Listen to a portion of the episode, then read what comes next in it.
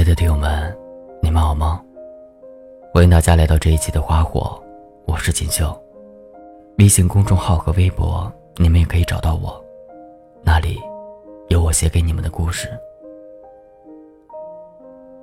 今天要跟大家分享的文章名字叫《爱一个人，这样刚刚好》。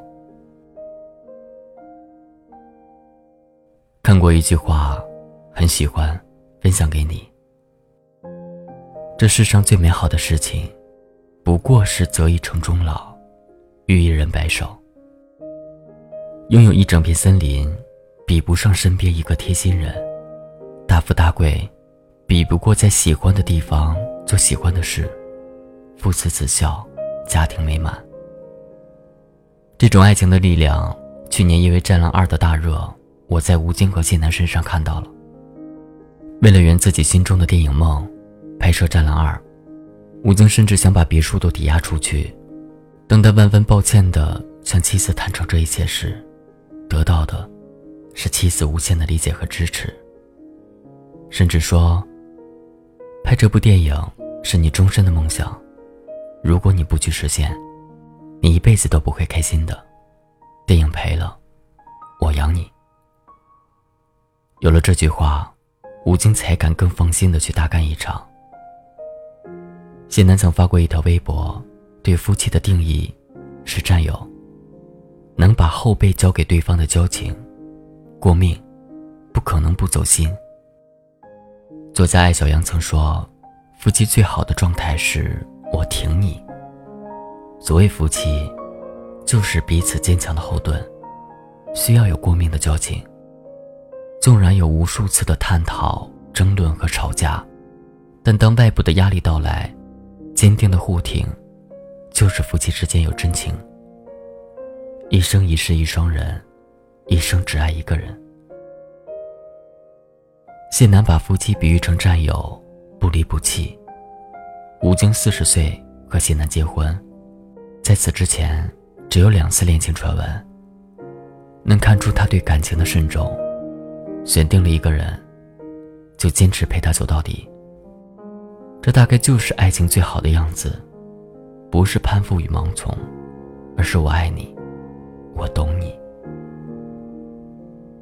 只要选定了你，绝不轻言放弃。我愿陪你一起看流年逝水，领悟生活的每一滴泪，分享每一次快乐，写一本有结局的书。这世上最难得的一种感情是什么？我一直觉得是青梅竹马，这是最珍贵、最难得的一种缘分。一男一女相识于年少纯真的清白年华，单纯，无忧无虑。或许曾在夏天的夜晚一起玩水，冬天的大雪一起赏雪，一起啃过高高堆起的试卷。女孩为男孩在篮球场边默默递水。过了五年、十年，就像程又青和李大人那样，成为世界上最了解彼此的人。我身边有一对朋友，就是这样的青梅竹马，在高一认识，经过大学毕业之后异地等人生中许多的事情。去年春天，我参加了他们的婚礼。哭得一塌糊涂。婚礼上有一个读信的环节。男孩在大三那年，曾写给女孩一封信。他把信放在一个盒子里，上锁，把钥匙交给女孩，对她说：“这是写给未来的一封信。等到我们结婚的那一天，你把钥匙拿来，打开盒子，我会当众。”为你读这封信。五年过去了，男孩终于读出了那封信。再次打开这封信，我相信一定是在我们的婚礼上。我对这一点从来坚信不疑。十八岁那年就发现，这个世界上，我最喜欢你。我再也不会找到像你一个这么好的人了。我相信，我们会一直在一起。从十五岁我来到你的身边开始，你将一直存在在我的生命中。从你的豆蔻年华，到成熟淡然，一个人懂你的所有，我们之间的关系放松、深沉又自在。这样深深的懂得，很难得。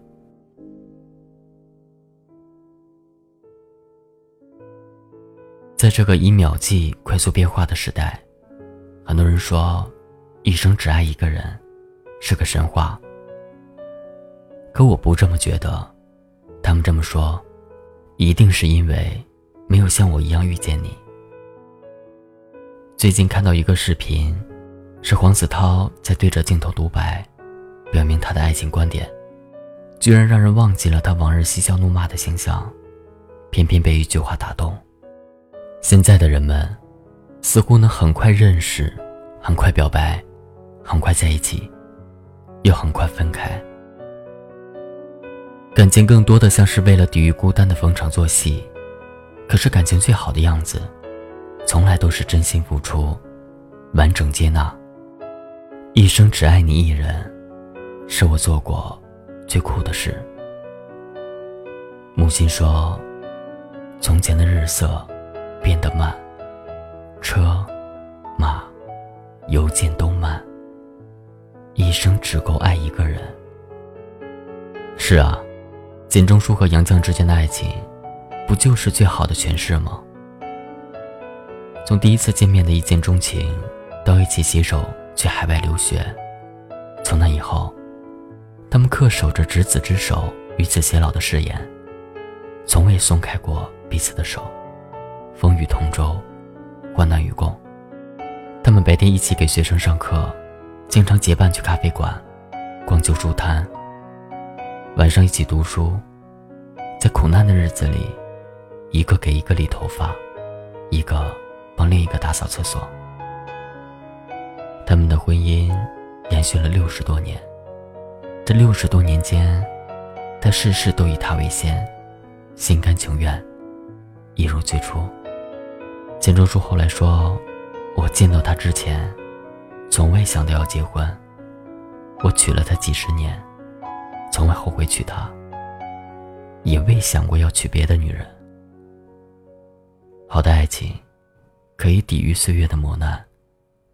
是认定了真爱以后，好好经营，义无反顾。”塞林格在《破碎故事之心》里说：“有人认为爱是性。”是婚姻，是清晨六点的吻，是一对孩子。也许真是这样的，莱斯特小姐。但你知道我怎么想吗？我觉得，爱是想触碰又收回手。每次说我想你之前，其实我已经克制了无数次。我的每一次表白。都是百分之一万的真心。这表白不是普通的一句话，不是一句台词，它代表着我深思熟虑之后，决定和你携手一生，是一生只此一人的郑重承诺。钱钟书曾说过，婚姻是一座围城，在结婚之前。两个人应该确认是否彼此真爱，选定之后就好好经营，一生只爱一人，一起面对世事刁难，一起创造属于两个人的美好生活。一见钟情，终生眷恋。